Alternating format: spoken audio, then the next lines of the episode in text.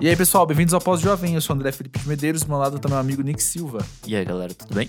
E o Pós-Jovem hoje tem a honra, o privilégio e a oportunidade, e eu fiz uma, uma construção de frase bem engraçada, ficou anticlímax, né?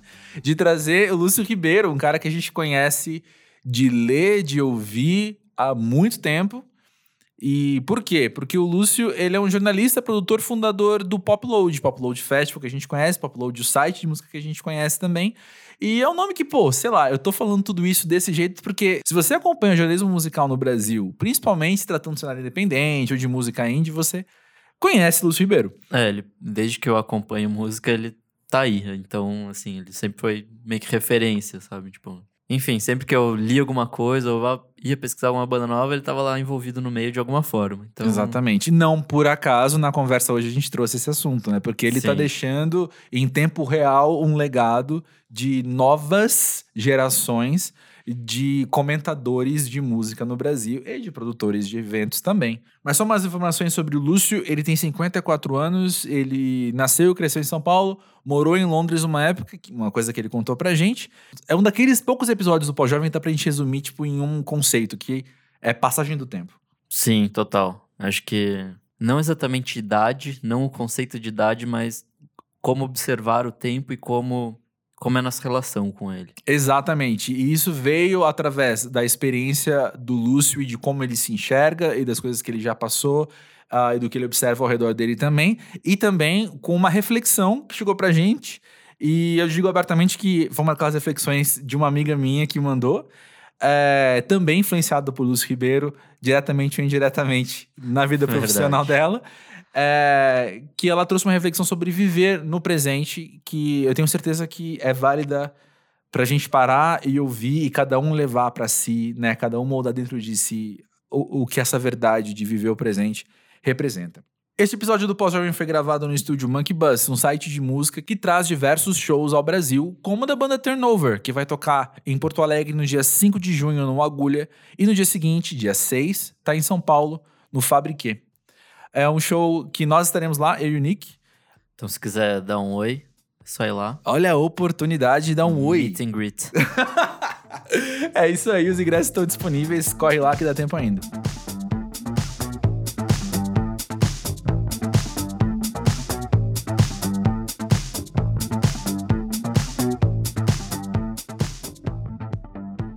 Lúcio, conta pra gente, pra você, o que é ser pós-jovem hoje em dia? Cara, eu sou o próprio pós-jovem. Sim, eu acho que eu sou até um pós-pós-jovem, né? É... Porque, assim, toda a minha trajetória é engraçada assim, porque eu sempre ficava esperando da vida alguma sabedoria que eu sabia que eu não tinha, que eu sabia que eu não tinha alcançado ainda, embora todo mundo, sei lá, aos 10 anos de idade você tenha certezas de ter 10 anos de idade e, e, tudo e encarar as coisas de um jeito que você acha que é o certo, mas você tem 10 anos de idade. Uhum. Aos 15 é a mesma coisa, aos 20. É, mas eu acho, é, tem uma particularidade disso que eu sempre lembro, é que, enfim, eu sou o cara que aos 54 escrevo sobre Billie Eilish, que tem 17. Que eu tô conversando com a Vivian Kukzinski, de Curitiba, que tem 17. E ela chega para mim, e eu babando na frente dela, porque eu gosto bastante dela. E ela fica falando: então, eu faltei no cursinho para vir para cá hoje, para São Paulo tocar. Aí eu falo, é, entendi, sabe? Ela. As coisas vão me colocando no lugar, mas ao mesmo tempo eu tô ali, meio, no mesmo nível que a, que a Vivian, e eu acho que eu tô no mesmo nível que. Eu, eu sinto que entre eu ser jornalista ou ser um cara que tá numa conversa falando com a Vivian ou falando com a Billie Eilish por, por escrever sobre ela eu, eu, não, eu não sinto uma diferença, um degrau de idade, uma, uhum. um, uma problemática de. Eu, eu me boto sempre no lugar. E eu sempre me questionei isso, mas eu sempre achei que era uma virtude, até, na verdade. É, porque eu acho que minha vida começou aos 30. Ela começou aos 26, com fatores que a gente pode até depois discorrer mais. É, e depois eu acho que ela começou mais ou menos com uns 30.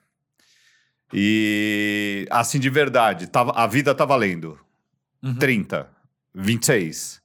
E então eu acho que eu, eu talvez às vezes eu, eu quero contar minha idade a partir dos 30. Então eu tenho 24 só.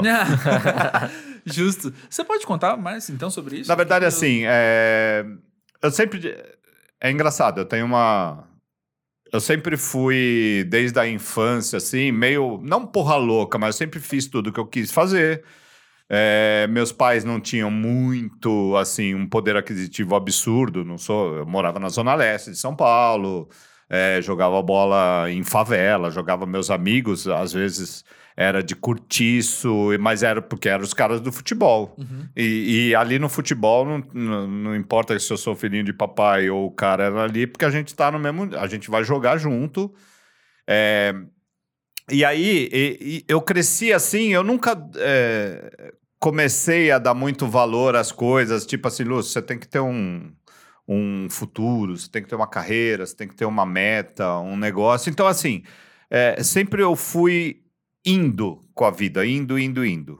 Quando chegou nos 26, eu marco os 26, porque foi quando eu, eu terminei a faculdade de jornalismo, depois de, de entrar em três ou quatro faculdades, curta- cursar física, Uau. tá no final do, de, assim, de entrar em educação física, sabe? Física, educação física que não tem nada a ver com a outra, eu parei tudo e cursei jornalismo.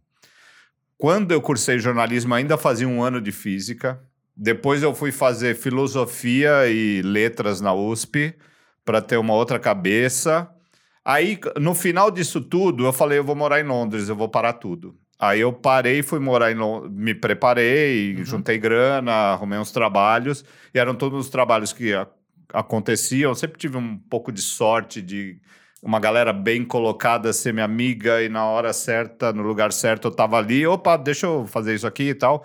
Fui fazendo, aí eu fui para morar em Londres, com 26. E aí, o que, que aconteceu em Londres? Eu sempre fui meio paparicado por amigos, parentes, blá blá blá. Eu era um cara meio da queridinho da família, assim, de uma certa forma. Aí é, eu me vi sozinho no inverno europeu, tendo que me virar. Levei uma grana legal para estudar, mas ao mesmo tempo essa grana ia durar um X e eu queria ficar 2X, 3X. O Uhum. que, que eu faço? Vou trabalhar do quê? Vou fazer o quê? Com quem? Quem que vai me ajudar? Então, assim, eu foi meu primeiro opa, né? Tipo, você tá vivendo. E aí, você queria tanto viver? Começou. é isso. Aí quando eu cheguei, eu fiquei um ano morando em Londres, voltei. Quando eu voltei, eu falei, bom, me formei em jornalismo, vou nessa. Porque era realmente o que eu queria. E, e na minha época é engraçado eh, comparar as épocas de jornalismo antes de jornalismo hoje, né? Que hoje eu tenho muito pena de quem faz jornalismo, mas eh, de, de moleque que vive me chamando para participar de bancada, fa- ser padrinho de TCC, essas coisas. E eu vou muito por consideração, assim, tipo, esse é guerreiro e... Mas... E às vezes eu sempre falo assim, talvez eu não esteja entendendo qual é o momento de jornalismo e ele vai daqui ser muito melhor do que eu fui, na verdade. Porque na minha época, assim, quando você faz jornalismo, você obviamente aspira uma boa carreira no jornalismo e a boa carreira no jornalismo traduzia-se ou para você trabalhar na Globo, ou na Folha, ou no Estadão, É, nesses grandes veículos. né? é, é, ou numa rádio bacana, mas só. Mas você enxergava um, um Um norte, destino. Você fala assim: eu vou trabalhar, eu vou começar pequeno, mas eu tô olhando ali. Na Veja, sei lá, alguma coisa grande, né? Então, assim, você sempre quer o melhor, você fala qual que é o meu melhor e como eu chego até lá, vou batalhando daqui até lá. E hoje em dia eu acho que não. Qual que é a melhor? Folha? Não é. Estadão não é. Rádio? Não é. Globo? Será? Não. É, é uma outra coisa. Enfim. Aí, é, quando eu voltei, eu falei, bom, onde eu vou agora, né? Para onde eu atiro minha carreira e meu futuro? E aí, eu comecei na Quatro Rodas, dentro da Editora Abril, eu já tinha um eu já trabalhava num departamento de textos, né? Tô fazendo sinal de aspas aqui. Uhum. Departamento de textos, que era um negócio que eu nem vou perder tempo em explicar, mas era dentro da, da, da Editora Abril e, e servia todas as revistas da Abril, menos a Veja. Uhum. Então, a gente cuidava desses textos, seja da Capricho, da Manequim, da Placar e da Quatro Rodas. Aí eu acabei entrando na Quatro Rodas. Na Quatro Rodas eu conheci um amigo que conhecia um amigo no Notícias Populares e falou de uma oportunidade lá. Aí eu fui para Notícias Populares e aí eu acho que eu comecei essa minha segunda fase. Eu fui já com 29, acho. Uhum. 26, até eu voltei. 26 eu passei em Londres, 27 eu voltei. Fiquei na editora Abril, 28, é, foi pro NP com 29. E o NP pertencia à Folha de São Paulo. Uhum. E toda a minha carreira, meu nome, a Popload, tudo eu devo à Folha de São Paulo. E o caminho para chegar na Folha de São Paulo foi o Notícias Populares, que também foi ótimo, porque eu tenho amigos até hoje, amigos muito bem colocados, inclusive, ou que já foram mais bem colocados no jornalismo, eram, são quase todos do NP. Uhum. E aí eu acho que foram essas duas fases. 26, quando eu me vi sozinho no inverno europeu, tendo que manejar meu dinheiro e não ter para quem pedir se eu precisasse, ou uma forcinha, um empréstimo, um, um- uma. sei lá. De fato, estar sozinho, né? É, tá sozinho, se vira. E aí? Vai falar com quem? Com um húngaro que é, tá da sua classe? Enfim. E, e aos 30, quando eu cheguei no NP, que eu falei, bom, agora é a carreira. Uhum. Eu falei, posso estar começando um pouco tarde, geralmente se começa aos 22 e tal. Mas vamos lá. Então, tipo, 29, 30 foi o que eu comecei. E a partir daí, sim, aí vamos juntar grana, vamos preparar o futuro, vamos tentar, não sei o quê. E, eu- e é engraçado isso, porque eu tenho preparado meu futuro até hoje. É, e, e eu, e eu sinto que ele, ele tá longe de estar sossegado, sabe? Tá longe de eu estar sossegado. Então, assim, eu, eu, eu ainda tô num começo de vida, é muito engraçado isso. Mas é isso, assim, porque eu tenho muitos amigos muito novos e às vezes. E eu nunca me coloco como um cara que eu sou mais velho que eles. Eu tô Uhum. sempre no mesmo nível como a Vivian, como a Billy, que eu brinquei. Uhum. Brinquei, mas é sério. É, E assim, a própria Isadora, que é uma amiga Sim. que trabalha comigo, faz podcasts e, e eu Podcast com o Nick, vamos falar sobre música. isso. E, e eu acho que, de uma certa forma, assim, eu, eu crio algumas antenas, porque às vezes é isso. Como assim eu tenho 54 e estou escrevendo sobre popinho de pessoas que curtem, que curtem isso e têm 20 anos? Até Uhum. quando? Será que eu, quando eu tiver 72 eu vou estar escrevendo sobre a Lizzo? Ou sobre a uma outra Vivian? Né? Uhum. É, mas isso é- me ocupa muito pouco tempo da- das preocupações, assim, de- e de levar isso a sério. Sei lá, eu Justo. tenho uma namorada de 25 anos. Uhum. E assim, é engraçado porque, de uma certa forma, tanto eu para ela e ela comigo, a gente não bota a idade muito em discussão, a gente vive normal. Ela, ela pratica, não exatamente mora comigo, mas ela vive muito tempo da semana comigo, por exemplo. Assim, sei lá, semana tem sete dias, quatro ela tá comigo na minha casa, a gente tá vivendo normal. E assim, nunca é uma colocação assim, ou uma preocupação de se colocar como você é o mais velho, passa algumas coisas para ela, ela é mais nova, aceita algumas coisas da, da juventude. Não sei o que. É sempre um, um, um mesmo nível, assim. Aham. Às vezes eu pergunto, será que isso é preocupante? Ou não? Se é, é uma síndrome de Pet- Peter Pan? Né? eu acho que não. Acho que em algum momento a, a pós-juventude traz pra gente que o, a idade meio que tanto faz, assim. O nosso programa começou muito com, tipo, meio que focando na idade dos 30. Sim. E aí a gente viu que os problemas que a gente enfrenta com os 30 é- são versões diferentes do que a gente enfrentava quando a gente tinha 20, sabe? Exato. Ou seja, Exatamente. talvez também os- aos 40 for a É. mesma coisa, aos 50 é a mesma coisa. né? Exatamente. Mas é engraçado isso, porque às vezes eu vejo meus amigos de 30 que eu falo, e aí, vamos sair? Vamos pra tal lugar? Você viu que vai ter tal show? Vamos para o festival na, na França? Aí os caras, pô, né, sabe? tem- é, eles eles estão com uma preocupação de velho Sei. que às vezes eu falo, será que eu tenho que ter essa preocupação também? Ou, ah, foda-se. Mas desculpa. isso tem muito a ver com o que eu ia te falar agora há pouco. Porque quando você falou. Eu, desculpa que eu perdi a frase exata que você disse, mas eu fiquei pensando que esse questionamento de. Vol- lembrei, quando você falou de parece que eu tô me preparando pro futuro ainda. Eu penso que tem a ver com uma comparação muito automática, muito natural, que você faz olhando para quem você conhece que tem a sua idade numericamente. E falando, ó, as pessoas estão agindo assim, eu estou de forma X, eu estou agindo de forma Y. E eu penso que é natural isso acontecer. E é natural, então, trazer esse questionamento de. Mas "Ei, eu não gente, sei. peraí." Eu, sim, eu tenho muitos amigos da minha faixa etária.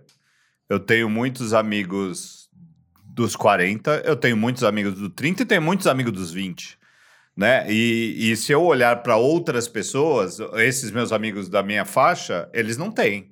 Uhum. Se eu olhar para os caras de 40, eles não têm. Uhum. Então, assim, ou eu sou um peixe fora d'água, é, e pra mim tá tudo bem, tá tudo certo. Na verdade, assim, juro, nunca me tiro meu sono. Que bom. Porque, voltando pra, pra essa minha namorada mesmo, às vezes eu acho que, assim, tipo, é, é uma troca. Assim, eu aprendo muito com ela, pela idade dela, e pra me botar os pés no chão do hoje. Uhum. Porque eu não posso ficar. Aquela velha história de, ah, os meus. que é, que foi clássica, pelo menos de uma parte da minha geração, que foi as rupturas dos movimentos revolucionários. Então, por exemplo, sei lá, eu tenho uns primos mais velhos que eu, que na verdade devem estar então com 60 e pouco, blá blá blá, que curtiam o rock.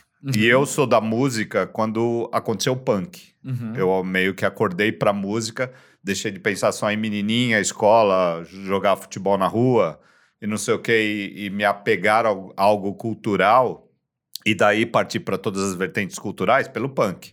Tardio no Brasil, porque eu- isso anos 80, né? Que o punk chegou meio anos, não tinha internet, enfim. E, e era muito difícil chegar as novidades, alguma coisa para cá. Então, é, os meus primos sempre falavam: Isso é besteira, você tem que ouvir Deep Purple, você tem que ouvir Beatles até, mas tem que ouvir Rush, você tem que ouvir. E, e num primeiro Led Zeppelin, enfim, era o movimento anterior. E, Uhum. o- e minha geração que entrou em punk.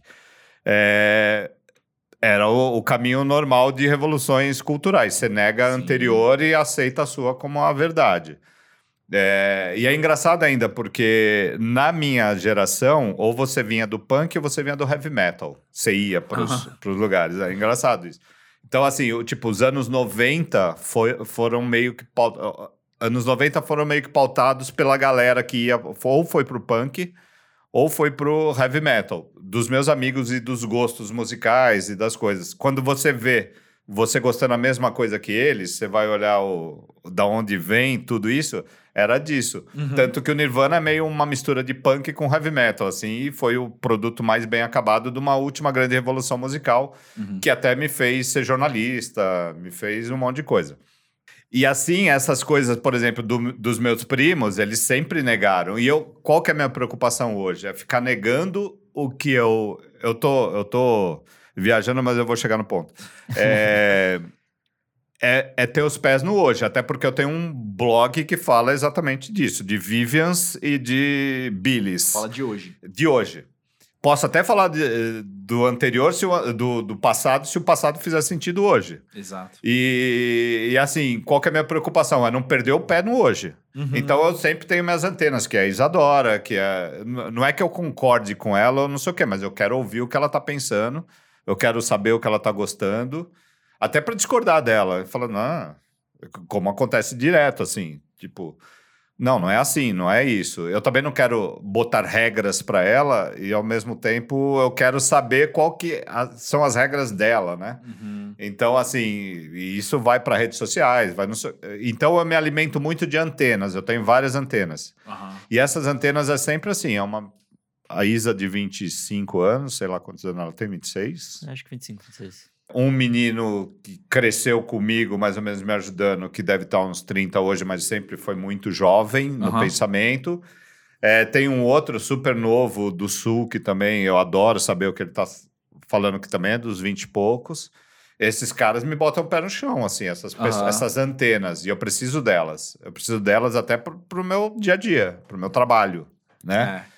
Pra eu falar assim, puta, será que eu trago esse show aqui porque é da minha época e não vai vender ingresso nenhum?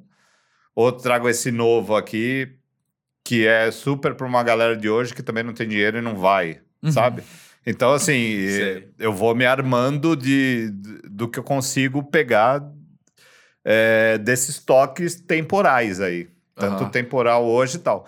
E, e talvez uma, uma autodefesa minha é não, me, não pensar nisso. Não pensar nisso como. Então, assim, se eu saio com a Isa, É, eu, eu saio com a Isa, eu chego, vamos em tal show hoje à noite, ou vamos em tal lugar hoje, uma festa tal, ou vamos tocar juntos, vamos. Nunca, é um, nunca vem a idade, Sim, sabe? sim. Nunca eu tô saindo com uma menina, sabe? Eu tô no meu carro e do meu lado tá uma menininha de 25 anos. Não é isso, é uma brother de 25 anos. Aham. É, é uma brother, ponto.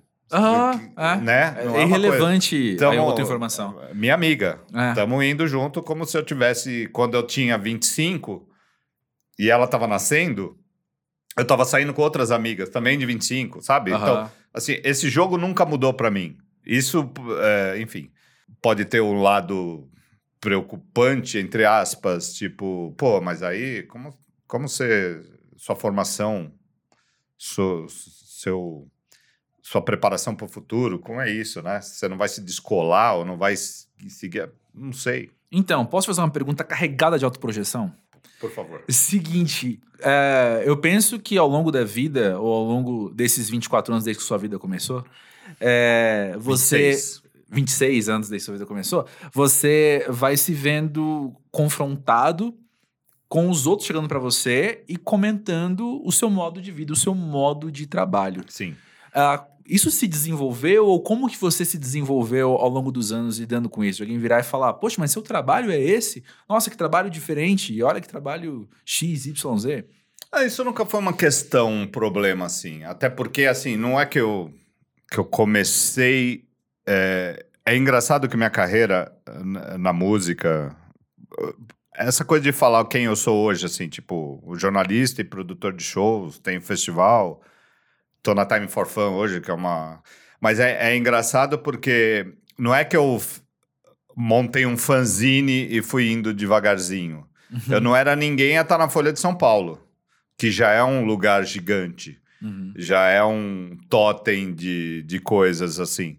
Aí quando eu entrei lá, por A mais B, e pode até retomar o negócio, não é gratuito, mas eu, eu fiquei com. eu- logo que eu entrei na Folha em si, eu ganhei um cargo de chefia. É, isso não é bacana, assim, porque cargo de chefia na Folha, em jornais pesados, assim, é, é triste, é, é difícil, né? Eu ganhei um cargo de chefia que, de repente, eu tinha que cuidar da música internacional porque não tinha outra pessoa cuidando. Uhum. E, e ainda Tem bastante música internacional. cuidar né, da música internacional antes de. porque não tinha ninguém cuidando, mas que nos anos anteriores eram grandes caras do jornalismo musical Hum. cuidando. Né? Então, assim, eu nunca levei isso como um. Ai, que difícil, ai, que terror, vai ser, não sei o quê. O que, o que eu fiz, eu me aproveitei e eu fui começando a escrever. E começando a escrever, escrevia pequeno, eu falei, bom, eu sou chefe de mim mesmo, eu tô cuidando disso aqui. Então, assim, não é que eu, eu, eu vim de cima para baixo, né? Colocando assim, não coloquei um fanzine, ah, abri um blogzinho, um diáriozinho, tava na pop list fazendo umas coisas. Não, eu vi- vim da Folha, já vim de um tubarão, assim. E, e aí eu falei assim, eu tenho que abrir um caminho aqui dentro, já que eu tô aqui dentro, para essas coisas subirem, não para outros caras de lá de cima descerem, né? Para olhar Hum, pro, uhum. pro mercado de baixo, né? Uhum. Que foi o mercado que se estabeleceu depois, né? E, enfim, enfim. Porque eu vim do punk. Uhum. Fanzine é muito punk. É. Mas eu fazia um.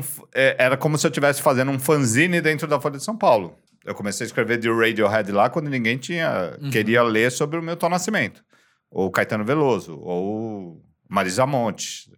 Ou, sabe, esse tipo de coisa. Era um espaço assim, que por eu ser chefe, eu falava assim: eu vou botar essa banda, Queens of the Stone Age, aqui nessa alto da página 3, que é uma página nobre, porque eu tô aqui.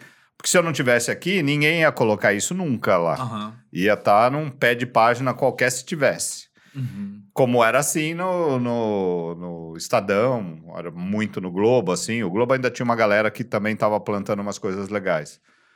Então, assim, não é que é uma coisa que todo mundo fala, você escreve assim tal. Eu já vim de grande, né? Eu já eu nasci grande e, e fiz o, o caminho.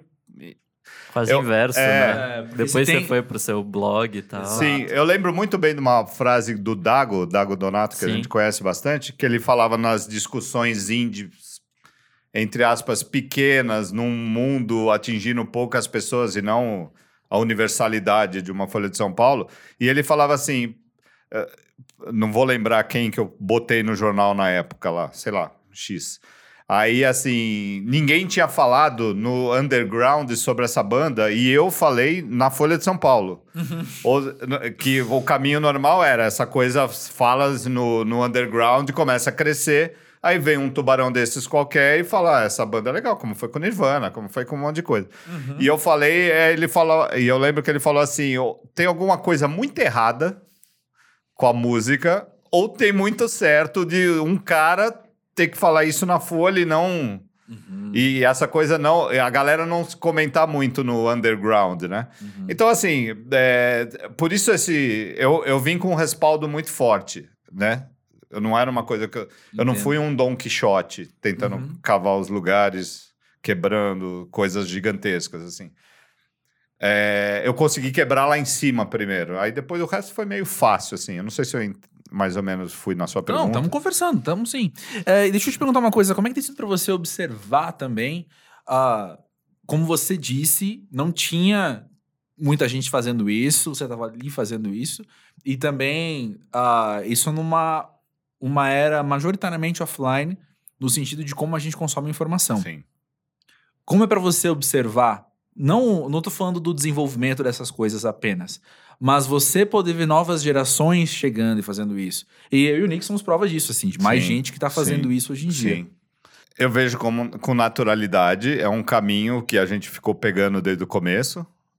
Eu peguei desde o, sei lá, eu, eu lembro bem que o meu, meu o que, que foi a faculdade de jornalismo para mim? Eu entrei na faculdade de jornalismo, era máquina de escrever, hum. na PUC. Foi o que eu, eu fiz na PUC. assim que você começou a falar essa frase.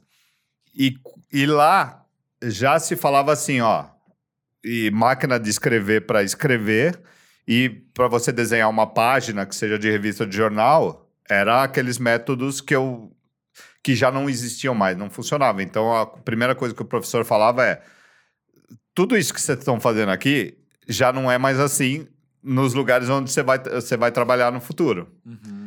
Então, assim, então por que, que você está aprendendo ainda? Porque tinha aquele gap gigante de uma faculdade, ter as coisas modernas, enfim. Então, assim, pensa nessa instrumentação. Às vezes, assim, o... você entrava no Estadão ou numa coisa a gente ia visitar ou fazer algumas coisas de faculdade, assim, e e você via já computadores, já aqueles computadores precários, uhum. iniciais. Uhum. É, a própria coisa da internet que eu já falo também, que foi demais e foi marcado. Tudo isso eu vi e participei e fiz ali. Eu escrevi na máquina de escrever, embora não tivesse uso depois. Eu, eu lembro, tinha uma revista de cinema que chamava Set, e a eu Bis. era assinante das e duas. E era Bis. E às vezes eu fazia umas coisinhas assim, bem pequenas, que era o que o meu nível. Os caras olhavam para mim e falavam: escreve, esse, escreve esse tijolinho de, de crítica de disco que vai entrar um texto em 50 textos e o seu tá lá no meinho, pequeno tal. Eu escrevia na máquina e entregava para os caras. E logo, mas eu já começava a ter computador, mas eles não tinham o receptador de computador, o disquete, nem lembro já o que que era. Sabe o disquete, que já não era pendrive, era, sabe? Então, assim, tudo isso do momento zero da virada eu passei. Eu fui o primeiro cara a tirar uh, uma coluna de jornal e ir para blog, né? Uhum. Que, no, que era blog que se falava. E todo mundo, oh, mas que você vai sair da Folha e vai fazer um blog? Você está louco? Você vai perder todo, todo aquela, aquele holofote que você tem. Então, toda essa virada eu peguei, toda, toda, da máquina de escrever até hoje você ter uma. Qual que era o meu modus operandi para absorver conhecimento? Porque os caras da geração para trás que eu, que eu gostava, que era, sei lá, Pep Escobar é, Fernando Naporano, Kid Vinil, que escreviam na Folha dos Smiths, por exemplo. E eu falava, nossa, que texto legal, essa banda deve ser incrível. E eu só ia conhecer a banda três meses depois, porque ia tocar numa rádio depois. Uhum. Três meses, dois meses, um mês que seja, até porque o Kid Vinil tinha um programa uhum. que era meia-noite na Transamérica, e meu rádio não pegava direito a Transamérica. Olha isso. E se hoje a, a a Vivian Cookzinski, vamos ficar no mesmo, para não ficar pulverizando, dropping names, né? É, ela vai lançar em Curitiba um álbum indiezinho, não sei o quê, e se eu falar na, na Popload, eu já mostro na Popload, Claro. ou você, sem eu mostrar, você já foi no... Enquanto você tá me lendo, você já... Sabe? E eu, pra mim, era três meses depois. Uhum. Bauhaus, uma banda meio Uhum. cult dark, com nome de escola de arquitetura alemã. Eu falei, nossa, o cara era meio vampiresco. Eu falei, nossa, o que, que é isso? Bela Lugosi's Dead. Nossa, quero isso. Assim, era dois meses para ter isso. Era um clubinho de São Paulo, que no Bexiga chamava Carbono 14, Uhum. que, é, que eram uns caras que isso ia durar como um empreendimento três meses, fundavam uma- um centro cultural que tinha umas festinhas e passava videoclipes. Aí você ia lá para ver, sabe, esse tipo de coisa. Hoje em dia é o quê? É ridículo, né? Daqui a pouco. No seu bolso, Você tem literalmente. acesso no YouTube. No isso. YouTube em um segundo, né? Até, até para eu chegar pro Pepe Escobar e falar se tá errado que essa banda Smiths é uma merda, ou o Bauhaus é uma merda, ou o Joy Division é uma merda, pra- eu, levi- eu levaria três meses. E o cara, hoje em dia, você pode falar na hora. Você pode ter na hora. Esse, todo esse caminho eu passei. Então, assim, o que amanhã vai ter com o 5G, quando o 5G entrar, Uhum. e, e a gente vai poder fazer uma. Um médico de Dallas pode fazer uma cirurgia na minha perna. Uhum. é, de lá de Dallas e eu deitado aqui, porque o 5G vai. Sabe? Uhum. E, e se você aplicar isso à música, o que, que vai acontecer na música com o 5G que tá na nossa porta, batendo na nossa porta, assim? Uhum. Sei lá, o, ca o cara vai ter um. Você não vai precisar ir pro Coachella daqui até lá. É. Você vai você vai estar dentro do palco, sei lá.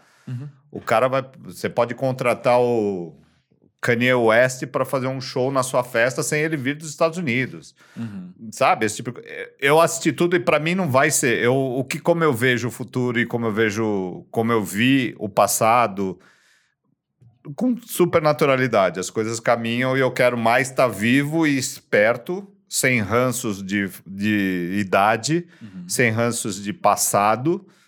Né? Eu, eu, eu, uma das coisas que eu acho que é uma das minhas virtudes, até como sobrevivência, é eu deixar minhas, meus aprendizados. Quando eu precisar aprender uma coisa nova, deixar o meu, meu aprendizado numa gavetinha e falar assim, e sentar no mesmo nível que todo mundo está aprendendo hoje Uhum. e falar assim: vamos entender o que está acontecendo. Uhum. O que está acontecendo? É isso? É aquilo? Sabe? E você deve ter é, uma resposta das pessoas também, do tipo, ah, Lúcio, eu cresci lendo você e hoje eu tenho. Toda hora. Toda, ontem à noite, por exemplo. Ah, é? Ontem à noite eu fui no evento com a minha namorada Uhum. de futebol, porque ela joga futebol, Uhum. né? E, e é muito envolvida em futebol, futebol feminino e não só.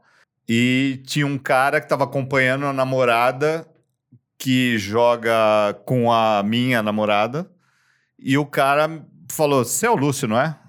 Eu, eu venho, eu acompanho a sua namorada, porque não que ele seja da mesma idade que ela, mas é mais, bem mais próximo. Mas assim, ele sabia toda a minha história. Ele me acompanha desde a Folha. Olha só. Entendeu? Então, Aham. assim, isso eu encontro direto. E ali, na, na hora, tá uma conversa em quatro do mesmo nível, sabe? Sim, tipo, sim, eu, sim. A, a minha namorada com as coisas modernas, eh, novidadeiras do dia a dia de hoje. Uhum. Esse cara que tem a referência passada, mas estava ali no meio, sabe? Então, assim, era uma. É, a própria Isa também, né? A própria Isa, super. Que ela Vou mandar um beijo basicamente, pra Isa, que ela tá sendo muito citada aqui. Um beijo, Isa. Sim. ela beijaço basicamente pra Isa. cresceu lendo você e hoje em dia tá tipo, trabalhando com Ela, você. ela legal. culpa a, a, a fanzice dos Strokes dela por minha causa, porque eu, eu tive uma proximidade muito forte com os Strokes no começo dos Strokes. Uhum. E pegou a pequena Isa lá em... Eu sempre falo isso, a pequena Isa lá em Sorocaba, né? Que É, já é um, Sim. é, um, é um significativo de várias coisas, né? A pequena Isa em Sorocaba. Mas, enfim... Adoro Sorocaba, adoro a Isa, adoro pessoas pequenas, enfim. Nenhum Não, juízo justo. de valor aqui. É, você falou da Isa, eu vou falar da Letícia, do Música Pra Ver, que escreve comigo lá, e é uma amiga muito querida. E ela mandou pra gente uma reflexão que ela teve, também a partir de ouvir o Pós-Jovem. E um beijo pra você, Letícia, sabe quando gosto de você. É uma pessoa muito especial, e eis o que ela mandou pra gente refletir aqui também. Aí diz o seguinte: Há pouco tempo eu constatei que viver o presente é muito mais saudável, proveitoso e me causa bem menos ansiedade do que ficar projetando os detalhes de um futuro distante que podem nem acontecer conforme idealizado. Estar atenta ao aqui e agora me possibilita ter mais clareza quanto às minhas demandas e necessidades, fica mais evidente o que é supérfluo e o que é essencial. Daí é viver um dia de cada vez, um passo depois do outro. Talvez o mais difícil e trabalhoso seja encontrar o próprio ritmo e ser fiel a ele, entender o que dá para fazer ou não. Viver o presente é gratificante, é estar atento a mim, à minha vida e ao que se passa ao meu redor. O presente é a vida, e escolher estar nele é acreditar na potência que há em nós e abraçar as dificuldades e as alegrias. Poetiza demais essa mulher. Profundo. Pois é. E eu concordo demais com isso, e também tem sido um aprendizado é, nas, em suas camadas para mim, assim. Talvez a máxima é importante ver no presente é algo que a gente logo aprende. É verdade. E aí eu tô nesse momento também, assim como ela, de destrinchar isso e ver as minúcias de fato. O que significa ver no presente e por que que é tão melhor para mim isso. E eu tenho uma tendência avassaladora, assim, de atropelar as coisas e querer de afobação. A afobação em pessoa mesmo. Se for você é o pós-jovem, eu sou a afobação. Sim. E aí eu, eu, tenho uma grande tendência, então, a sair atropelando todas essas coisas. E quando tem sido. Quando tem feito bem pra minha saúde, parar e falar, meu, ó, hoje. E eu vou até falar uma coisa que me fez muito bem. É uma reflexão também que caiu a ficha para mim há pouco tempo. Uma, uma diferença absurda que fez para mim entender uma dificuldade que era não sei se dificuldade, mas entender a complexidade que é lidar com tudo que eu tenho para fazer e falar, eu vou fazer uma agenda atenciosa. E eu comecei a anotar tudo na agenda. E o Nick é prova disso, que eu anoto tudo na minha agenda. E eu aí... comecei a usar agenda também, mas é só pela falta de memória mesmo. É, mas tem a ver com isso, assim, de eu entender essa minha limitação, de falar, cara, é, se você falar para mim agora, quinta-feira que vem, você dá coisa e fala, vamos. E aí depois eu falo, putz, não, tem que desmarcar, porque eu não podia, na verdade. Sim, e... sou o rei disso. Só pra Sério? Rei, mundial. Fica aí a dica, eu, agenda. Eu tenho, uma, eu tenho um bloqueio de fazer agenda. Eu vou te explicar minha dinâmica com agendas. Conta. Sempre. Sempre. Não é tipo assim, não é de um tempo para cá. E eu não acho que isso vai mudar mais. Eu já perdi a esperança. Eu tenho a agenda maravilhosa do celular que todo mundo usa. Uhum. Eu não consigo. E não é que eu não consigo porque eu não sei, é um bloqueio. Eu não Sei. consigo ir lá e fazer as coisas. Então, beleza. Então, o que, que eu faço?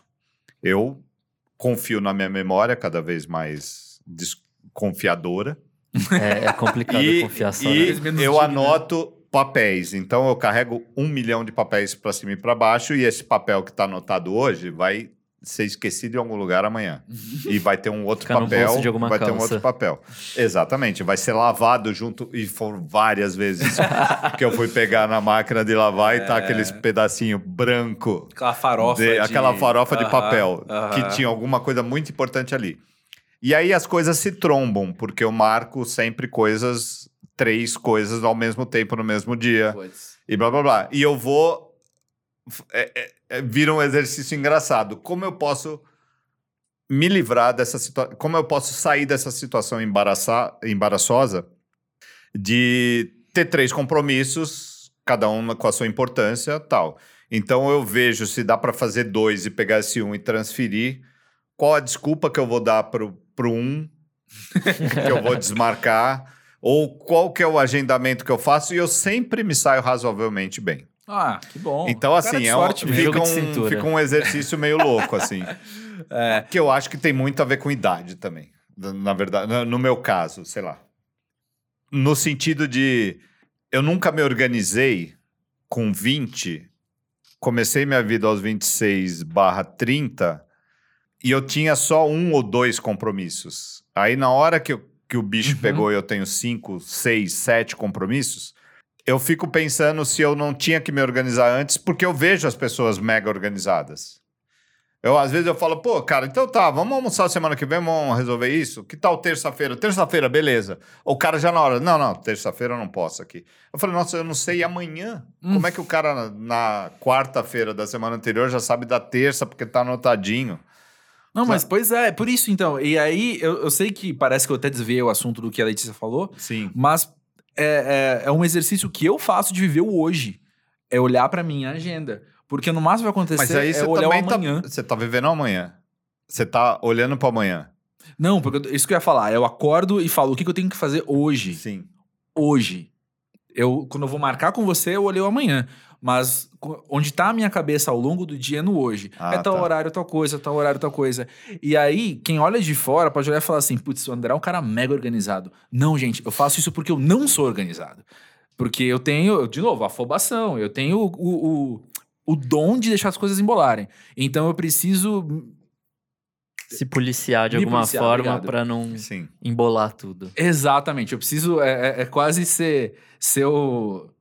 Mas então, mas você você, tem- você você tem uma- o próprio chefe implica nisso, sabe? você tem uma vezes. fórmula que funciona pra você. Parabéns, porque é difícil ter essa. Eu não tenho ainda, entendeu? Então, assim, eu, eu Ah, sofro. Quem É, tiver eu- sugestão, manda eu- pro Lúcio Ribeiro, então, sugestões de como Várias vezes tô assim, tipo, sei lá, tô vindo pra minha casa porque eu vou jogar basquete, sei lá, ou vou ver um filme na. Netflix, o, minha seri o meu seriado, Homeland, Aham. né, que eu tô vendo agora e tal, não sei o quê. Eu tô vindo pra minha casa, aí eu recebo uma mensagem assim, Lúcio, tá chegando? Ah, Falei, tô, mas eu atrasei um pouquinho por causa do trânsito, dá meia hora, eu volto e viro, assim, sabe? é, bom, eu sou o rei. a estratégia esse isso é cara. marcar tudo no raio de dois quilômetros da sua casa, talvez. Talvez. Você, né? Toda a sua vida se Por faz isso ali. eu já moro perto de um lugar assim meio meio central assim. Se for fora do- desse centro, ferrou. Minha desculpa vai ter que ser outra, bem. E é um exercício a desculpa também, né? De você meio que bolar um texto, né? Eu sou bom nisso. Olha aí, gente, é um exercício criativo, É um então. criativo oh, que tem a ver às ai, vezes ai, com a sua ai, profissão. Bola um texto e, e convença as pessoas daquele texto, né? Olha só. Que foi o que eu tinha Mas- que fazer botando música independente na Folha de São Paulo. Eu precisava muito, muito convencer o dentista, o advogado que lê a Folha de São Paulo de que o At the Drive-In é legal e é importante você ouvir agora porque vai te fazer entender algumas coisas para trás e para frente, sabe? E não tá escrevendo At the Drive-In num fanzine, aí é mais fácil. Então, Com assim, certeza. Desde o começo, a coisa de vir de cima para baixo era uma outra preocupação. Isso me, me deixou calejado para um monte de coisas, né? Até para convencer para o meu, meu chefe, né? Uhum. Tipo assim, sabe a The Drive? Esses caras de cabelo Black Power, mas eles são brancos e são do Texas. E a música do Texas é importante. Por que, que é importante? Porque esses caras. E o Arnaldo Antunes, onde você vai pôr? Sabe? Aí eu tinha que ter um- essa lábia. Entendi. Mas eu quero voltar aqui rapidinho no que a Liz falou, em outra coisa que eu acho que. Que eu, que eu puxei um, um lado um Sim. pouco superficial do que ela disse. Mas eu quero trazer a- a- a- o filézão aqui do que ela disse, né? Que é o quanto é gratificante estar atento a mim, à minha vida e ao que se passa ao meu redor. E de fato, né? Olhar o- pro futuro é olhar para o que não existe porque não aconteceu. E aí, quando se você só mira aquilo, você tá atento só àquilo, você não tá atento, você não, você não tá prestando atenção, gas- gastando seu tempo com o que tá ao teu redor de fato, né? Então, É, de eu- fato, estar no hoje é, é- é gratificante porque você tem mais vida, né? Você percebe mais vida. Eu tenho meus problemas com, com a percepção de tempo, que às vezes ou eu tô muito preso no passado ou eu tô muito preso no futuro. E aí, E não vive hoje, ou É. não vive hoje. Ah. às vezes é difícil, você se pega muito nesses dois momentos, mas você não tá vivendo, sabe? Você tá pensando ou refletindo ou sei lá o quê, mas você não tá de fato fazendo coisas. Acho que hoje em dia meu exercício é mais viver o agora, assim. E até o rolê da agenda que a gente tava falando antes foi importante pra isso, assim. Tipo, e hoje em dia eu me dá conta, tipo, ah, ok, ó, quanta Mas coisa a- eu tenho pra fazer. Ao longo da vida, quando você, quando você percebe que tem ganhos e perdas em qualquer decisão que você tomar, e eu explico isso com, sei lá.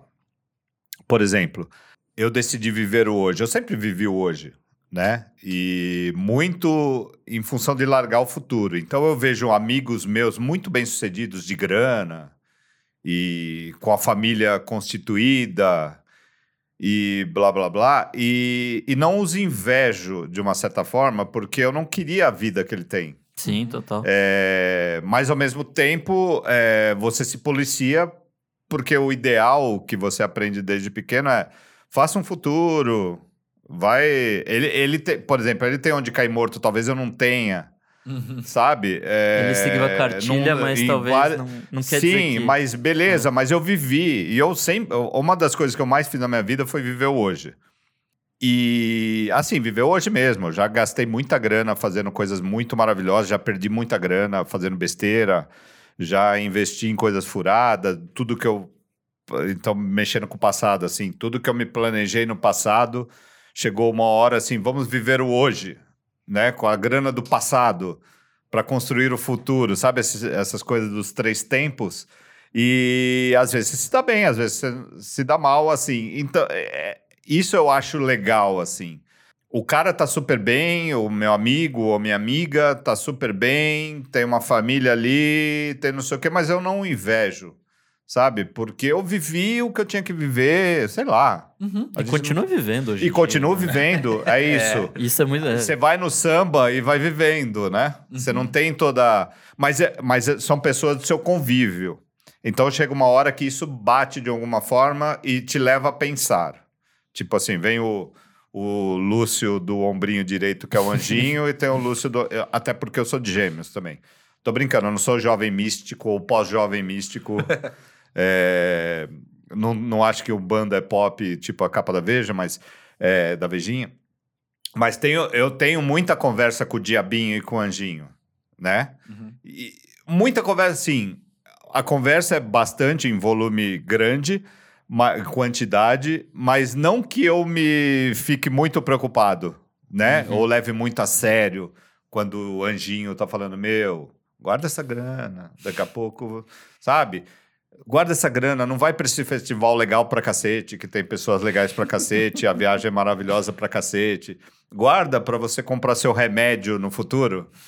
Aí eu falo, o futuro, desculpa, eu vou no festival, eu vou conhecer as pessoas, eu vou ver o lugar bacana e e, e, e o- quando eu te falo que o dia a dia te às vezes te chama, te puxa para isso, é isso. Por exemplo, eu saio de casa e eu encontro esses amigos. O amigo bem-sucedido, ou então o cara que eu falei assim: vamos apostar numa coisa, vamos sair do jornal e ir para umas outras coisas. Vamos tentar, vamos ferrar. Eu fiz muita dívida, eu fiz muito. Eu tive muito problema, mas também eu vivi muito legal, tal, não sei o quê, mas eu saí do jornalismo. Todos os meus amigos que ficaram hoje estão desempregados. São É. caras brilhantes, foda, mas eles, eles não tiveram movimento tipo, isso, essa barca vai furar. Vamos sair, né? Vamos tentar outra coisa. Não que eu tenha tentado no horário, eh, uma tenha sido iluminado e fui para um horário certo, mas eu fui me deixando levar para as coisas que eu ah, gostava, no meu presente, no meu viver o hoje. Uhum. Tipo, puta, que isso é legal, vamos tentar, vamos. Ah, isso, É, isso é depende, na sabe? Então, é, essas coisas todo dia, de manhã, quando você acorda, quando você vai dormir, bota a cabeça no travesseiro, ou você vai tomar banho, tem aquele momento de reflexão quando você não está ouvindo podcasts legais. é, te chama às vezes, né? Aí depende de como você vai receber esse chamado e fazer o que com o chamado. Vai ficar deprimido porque você não fez o que a razão te indicaria fazer? Você vai ficar. Dane-se, vou nessa. É isso aí, minha vida sempre foi assim. Tô aqui até hoje. É, né? A, a coisa da expectativa de vida. Eu tenho 54 e eu acho que eu vivi legal pra caramba. O, o- a minha idade dos 26 aos 54 foram incríveis. Uhum. Eu não posso reclamar de nada. Tudo que eu gosto na minha vida, eu fiz de uma maneira. Sim, tenho os amigos incríveis, é, amo esporte, então eu joguei futebol e basquete minha vida inteira. Amo música, eu já fui para festivais em todos os lugares do mundo e tenho o meu. É, amo, sei lá, filme, cinema, já sabe? Então tá, para mim sempre foi tudo certo, tá tudo ótimo, principalmente dessa minha idade esperta, 26 até hoje. Então assim, eu não tenho que reclamar, vou reclamar ou vou ficar com inveja de um amigo que tá super bem de grana ou e fez uma carreira séria e não, não dá, não por isso que eu acho assim, eu não consigo é, in- é, captar ou botar em perspectiva quando você fala assim, eu vou viver o hoje. É, eu vivo hoje, tudo bem, eu entendo que é isso. Mas é, ele nunca vai vir sozinho viver o hoje. Ele vai ter Sim. sempre um rabo do passado e um olhar para o futuro. Ah, não, o que eu disse, mas é, é nesse, nesse sentido de, sei lá, eu vou ou viver amargurado pelo meu passado, ou viver Exatamente. Naquele passado, tipo, ah, meu passado era brilhante, hoje em dia eu sou um merda, sabe? Tipo, coisas desse tipo. Ou viver no futuro que é tipo, ah, eu espero muito do meu futuro, então eu É, quero não, fazer entendo- muito pra entendo alcançar super, mas eu não consigo- E perder tempo do presente, É, né? Exato. Mas eu não, é, eu entendo muito a teoria e leio e Sim. ouço o que você está falando, ouço a, a menina falando o que, o que ela escreveu, mas eu não consigo botar na minha prática. Entendi. Entendi. Entendeu? É, é Então, pessoal mesmo. É né? pessoal Uhum. pra cacete. Eu entendo a importância. E eu fiz tudo mais ou menos isso. Eu vivi o hoje. Eu sempre vivi hoje. Eu cheguei até aqui. Eu podia estar muito longe. Ou podia estar muito pior. É. Porque é isso, porque no dia a dia, ou no grupo do WhatsApp dos amigos, ou quando você sai para almoçar com amigos, você- principalmente numa cidade como São Paulo, numa era 2020, você tem todos os tipos. São caras É, esse longe ou perto é uma referência. né? intelectualmente do mesmo nível, mas esse cara, um, um que tá sentado na cadeira X tá fudido, o outro tá muito bem. Uhum. É, eles têm uma coisa ali entre um ramo de atividade que é meio parecido com o seu, de ser publicitário, jornalista, é, sabe? Uhum. Então, assim, e você tá ali no meio. Posicione-se. Eu não sei me posicionar, eu nem quero me posicionar, eu nem sei me posicionar, na verdade. Talvez nem precise, né? E talvez não precise se posicionar, mas tem umas horas que bate ali e fala: e aí? A- o, o anjinho e o diabinho. Uhum. O diabinho tá lá, fala: cara, dane-se, você se viveu bem, tá tudo certo, vai nessa e você tem muito o que fazer. Uhum. Só não para. Então, a minha cabeça de pós, pós-jovem é não parar. Uhum. No dia que eu perder as minhas anteninhas, a Isa, o, a Vivian e a Billie Eilish do meu radar, fudeu. Eu parei. E pra mim parar não é assim porque meus amigos que ouviam música iam para festival, ia em show, louco ali, beleza, beleza, beleza, e assim, falaram, ah, tinha uma fábrica, casou e teve filhos e parou. Não, o, o que eu parar é a minha vida que tá parando. Assim, eu trabalho com isso, eu faço festivais, eu faço shows. Eu não posso deixar de saber o que está acontecendo. É, o jornalismo está na minha veia. É, sabe? Esse tipo de, de coisa que um cara, meu amigo próximo, que eu vejo todos os dias ou converso todos os dias, ele parou porque ele tinha uma outra opção. Eu não tenho essa opção. Então, a minha grande preocupação no pós-pós-jovem é não parar. Uhum. Para quando eu morrer. Uhum. Mas vai, vai indo, vai indo. Sei lá, então, assim, por isso que eu acho engraçado é, eu tá escrevendo sobre a Vivian, eu tô conversando numa balada com a Vivian e ela fala assim: é, eu faltei no cursinho para vir para cá. Pois é. é. é uma conversa, se, se você pensar bem, esse meu amigo nunca teria uma conversa com uma pessoa desse tipo Pois é. né? Mas eh, isso é legal, não é legal? Eu não quero saber. Eu só não quero parar. Eu não quero parar porque assim, porque se eu parar, eu paro tudo. Aí eu começar do zero agora, qualquer outra coisa não vai acontecer. A não ser que eu jogue, que eu ganhe na Mega Sena, que é o que eu jogo também. Aí, ó. Essa- Possibilidades. Vai que. E eu nem acho que eu pararia, né? Só, só viveria muito melhor esse hoje que a gente É fala. verdade. Mas beleza. E teria o futuro, enfim. E ó, antes de acabar, eu quero te fazer uma pergunta, Lúcio. É, você tá nesse rolê da música. Claro que você desempenha diversas atividades dentro da música. Mas vamos dizer, a grosso modo, você tá no rolê da música há muito tempo. Como que mudou pra você a sua relação com esse tema ao longo do tempo? Nunca mudou. Nunca mudou. É a mesma coisa hoje do que em 96. Nunca mudou.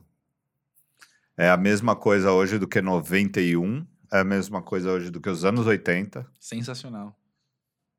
Você, É consegue- você desconfia os porquês? Por que nunca mudou?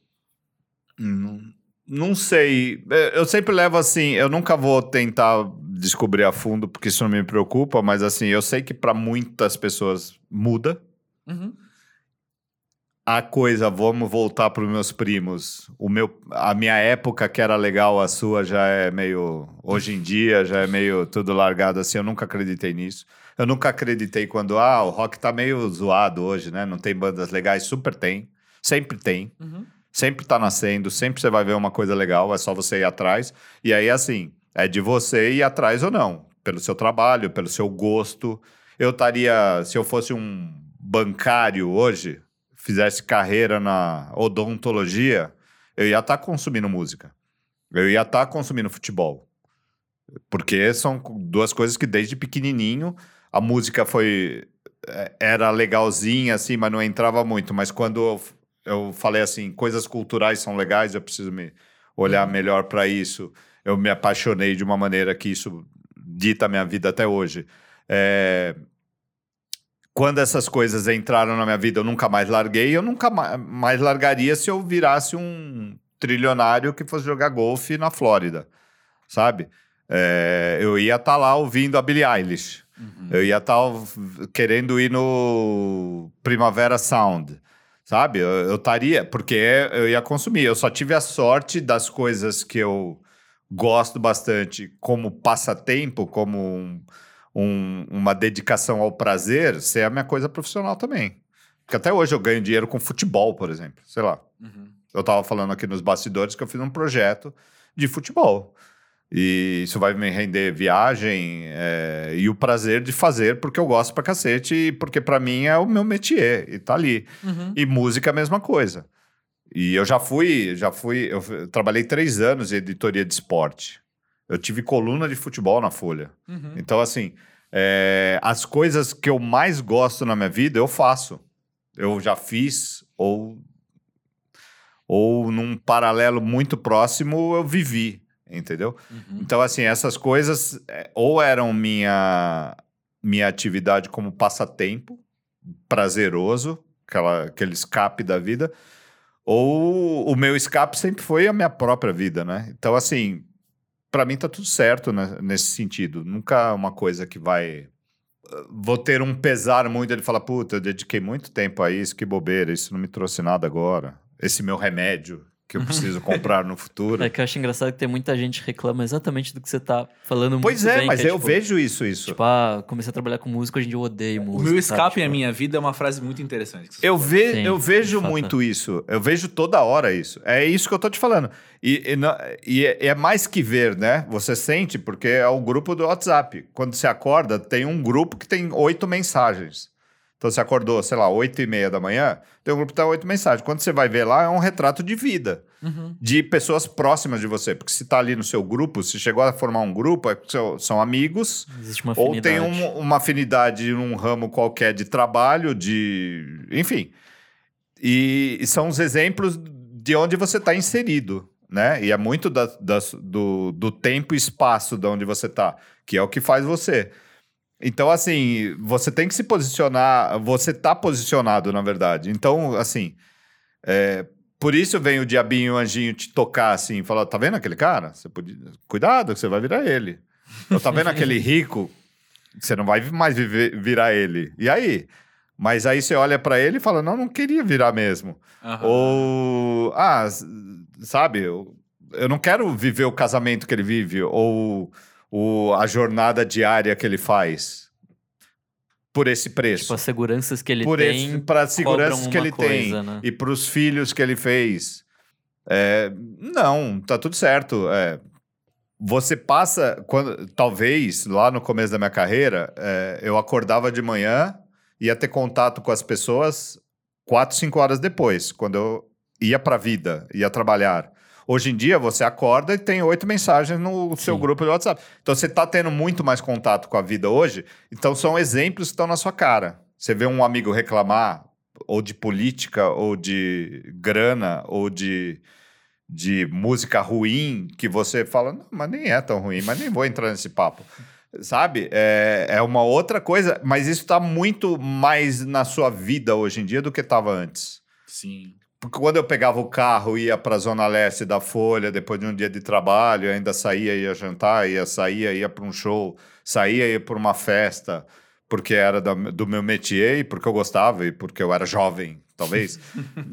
Mas eu continuo fazendo as mesmas coisas hoje. Mas só que o- a distância era maior e, no- e eu não tinha o celular para ficar olhando toda hora e não tinha WhatsApp, eu me isolava, né? Então eu saía, tal, então o contato diminuía. Diminuía de manhã e diminuir a, a noite. Uhum. E eu ia para minha casa e ficava na minha casa. Ia assistir Arquivo X ou Friends e jantava ou comia alguma coisa que minha mãe deixou e ia dormir.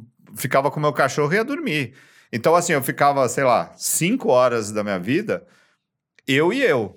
Hoje em dia você acorda com as mensagens, você vai dormir com as mensagens. Você dorme com o celular que você acorda no seu peito, né? Eu não sei se é isso com vocês, mas comigo é. Ou tô vendo um seriado e tá entrando notificação de mensagem de, meu- de amigos a uma da manhã. Então você tá em contato com os exemplos bons, ruins, eh, de vida o tempo inteiro hoje em dia.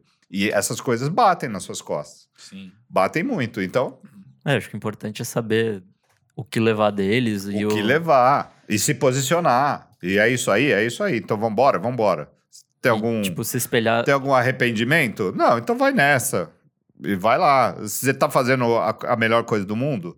Sei lá, não sei, né? Eu- provavelmente não, mas e daí? Tá tudo certo hoje? Tá, né? Mas sei lá. Lúcio, me despeço de você dizendo que quer tua vida tenha começado aos 26 e você tem 28 agora, ou começado aos 30 e você tem 24 agora, volta na primeira temporada do Pós-Jovem, porque já já você vai ter crise dos 30 anos. Sim, é verdade, Não. isso é verdade. É bom você estar preparado pra isso. Mas eu já tinha falado pro Nick, eu gosto muito, porque é um assunto que me. que às vezes me. eu me cobro. Não que eu vá levar a ferro e fogo alguma resolução que eu vou ter a essa altura da vida, mas eu me cobro. Então, na primeira vez que eu vim aqui, eu descobri que existia o pós-jovem e que era o Nick que fazia, e- porque Aham. ele faz um de música e tá tudo certo e é legal e beleza. E tá no Monkey Buzz e tá nesse movimento que é um movimento que eu tô. Mas tinha um podcast pós-jovem, eu falei, ué, que podcast é esse? Eu escuto desde então, eu já tinha falado isso pra ele. Massa, sim, sim. Então, e participar dele, então, até porque, assim, o que, o que que eu vim pensando no caminho?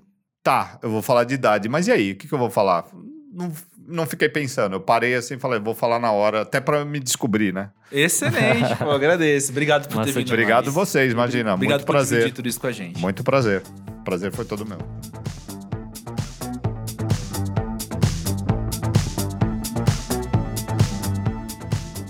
Não é de se estranhar, né? Quando chega alguém com experiência jornalística que a pessoa tem uma outra postura, né? Até de voz de narrativa de como conta as coisas. Eu, eu sempre acho muito interessante observar as diferenças também dos convidados do pós-jovem, né? Como a gente já verbalizou aqui outras vezes, eu penso que o convidado é, dá muito a cara do episódio, né? E pra gente, a experiência de estar aqui com as pessoas na frente delas, é, cada episódio é muito diferente um do outro, né? É, eu acho que é isso. No, no fim, o, o podcast nasceu para relacionar pessoas e a pessoa que tá aqui molda o programa, não tem, não tem outro jeito, assim. Exatamente. Então, é, foi muito legal estar na frente do Lúcio, ouvindo ele falar e, e- e perceber, né, mesmo que é o Lúcio. A maneira com que ele fala é aquele Lúcio dos textos também, o, Exato. o Lúcio do vlog. E, e também um cara, a gente não falou isso na introdução, mas ele tem podcast também, né? É, ele tem o podcast, que é com a Isa, citada várias vezes. E mandada, na- mandada beijo. É, e também meio. tem o Sonzeira, que é sobre futebol e, e música também. Ou seja, a música sempre permeia o, o métier ali dele. É, os interesses dele sempre permeiam, né? Como o futebol, É. como ele mesmo disse. Fica ligado nas redes sociais, então, arroba pós-jovem, tanto no Twitter quanto no Instagram, que a gente vai deixar links pra tudo isso. Vamos, vamos deixar rastros de links pra você acompanhar mais do Lúcio Ribeiro ao longo dos próximos dias. É, e também, já que você tá lá no, no arroba pós-jovem, sugere pós-jovem pra alguém, manda pra alguém, compartilha. Compartilha uma foto, compartilha um tweet, dá aquele RT é, que a gente quer agregar cada vez mais pessoas. E se o pós-jovem tá fazendo bem pra você, com certeza vai fazer bem para outras pessoas ao seu redor também. É, bora levar esses assuntos, essas conversas pra mais gente, né? Pra gente poder também. Até como a gente. Faz tempo que a gente fala isso, né, Nick? Mas rola aquela coisa, já chegaram pra mim e falaram isso. Ah, eu queria falar tal coisa com fulano, aí eu mandei aquele episódio pra ele ouvir antes, pra gente poder ter essa conversa. do bem. É. É, então fique à vontade para fazer isso, mas também para mandar o pós-jovem como um todo para as pessoas, né? E assim como a Letícia, mais um beijo para Letícia, vou mandar agora. Beijo, Letícia, obrigado por ter mandado sua reflexão pra gente. Assim como ela, então, trouxe a experiência dela, a gente quer ouvir a sua no e-mail pós-jovem no e-mail podcast@posjovem.com.br. Tá aberto para, ó, você contar uma experiência sua de amadurecimento, uma coisa que você passou e te fez crescer, uma reflexão, um desabafo, como já aconteceu outras, outras vezes também, ou mesmo uma questão que você gostaria de ver debatida aqui no podcast. Se quiser anunciar também, vamos lá. Se quiser anunciar também, o endereço é o mesmo. Uh, sobre, só mais um detalhe sobre esse depoimento. Se você quiser que ele seja anônimo, ele pode ser. Eu falei com a Letícia, eu falei, Letícia, posso falar que você é Letícia do Música Pra Ver? Ela falou, claro, então por isso que eu falei desse jeito. Se fosse o caso dela falar, não, ó, tá aqui minha, minha reflexão, mas não fala que sou eu, não, a gente ficaria quietinho, só eu ia saber. Então fica à vontade isso também. E, bom, semana que vem tem mais pós-jovem. E eu já tô ansioso agora. Eu sou muito afobado, Nick. Eu já quero o próximo episódio. Calma, você tem que viver no presente. Eu preciso, eu preciso. Obrigado por me lembrar, Nick. Obrigado por tudo, Nick. Obrigado por estar aqui do lado. Então é isso? Fechamos? É isso. Então até mais, gente. Até semana que vem. Até.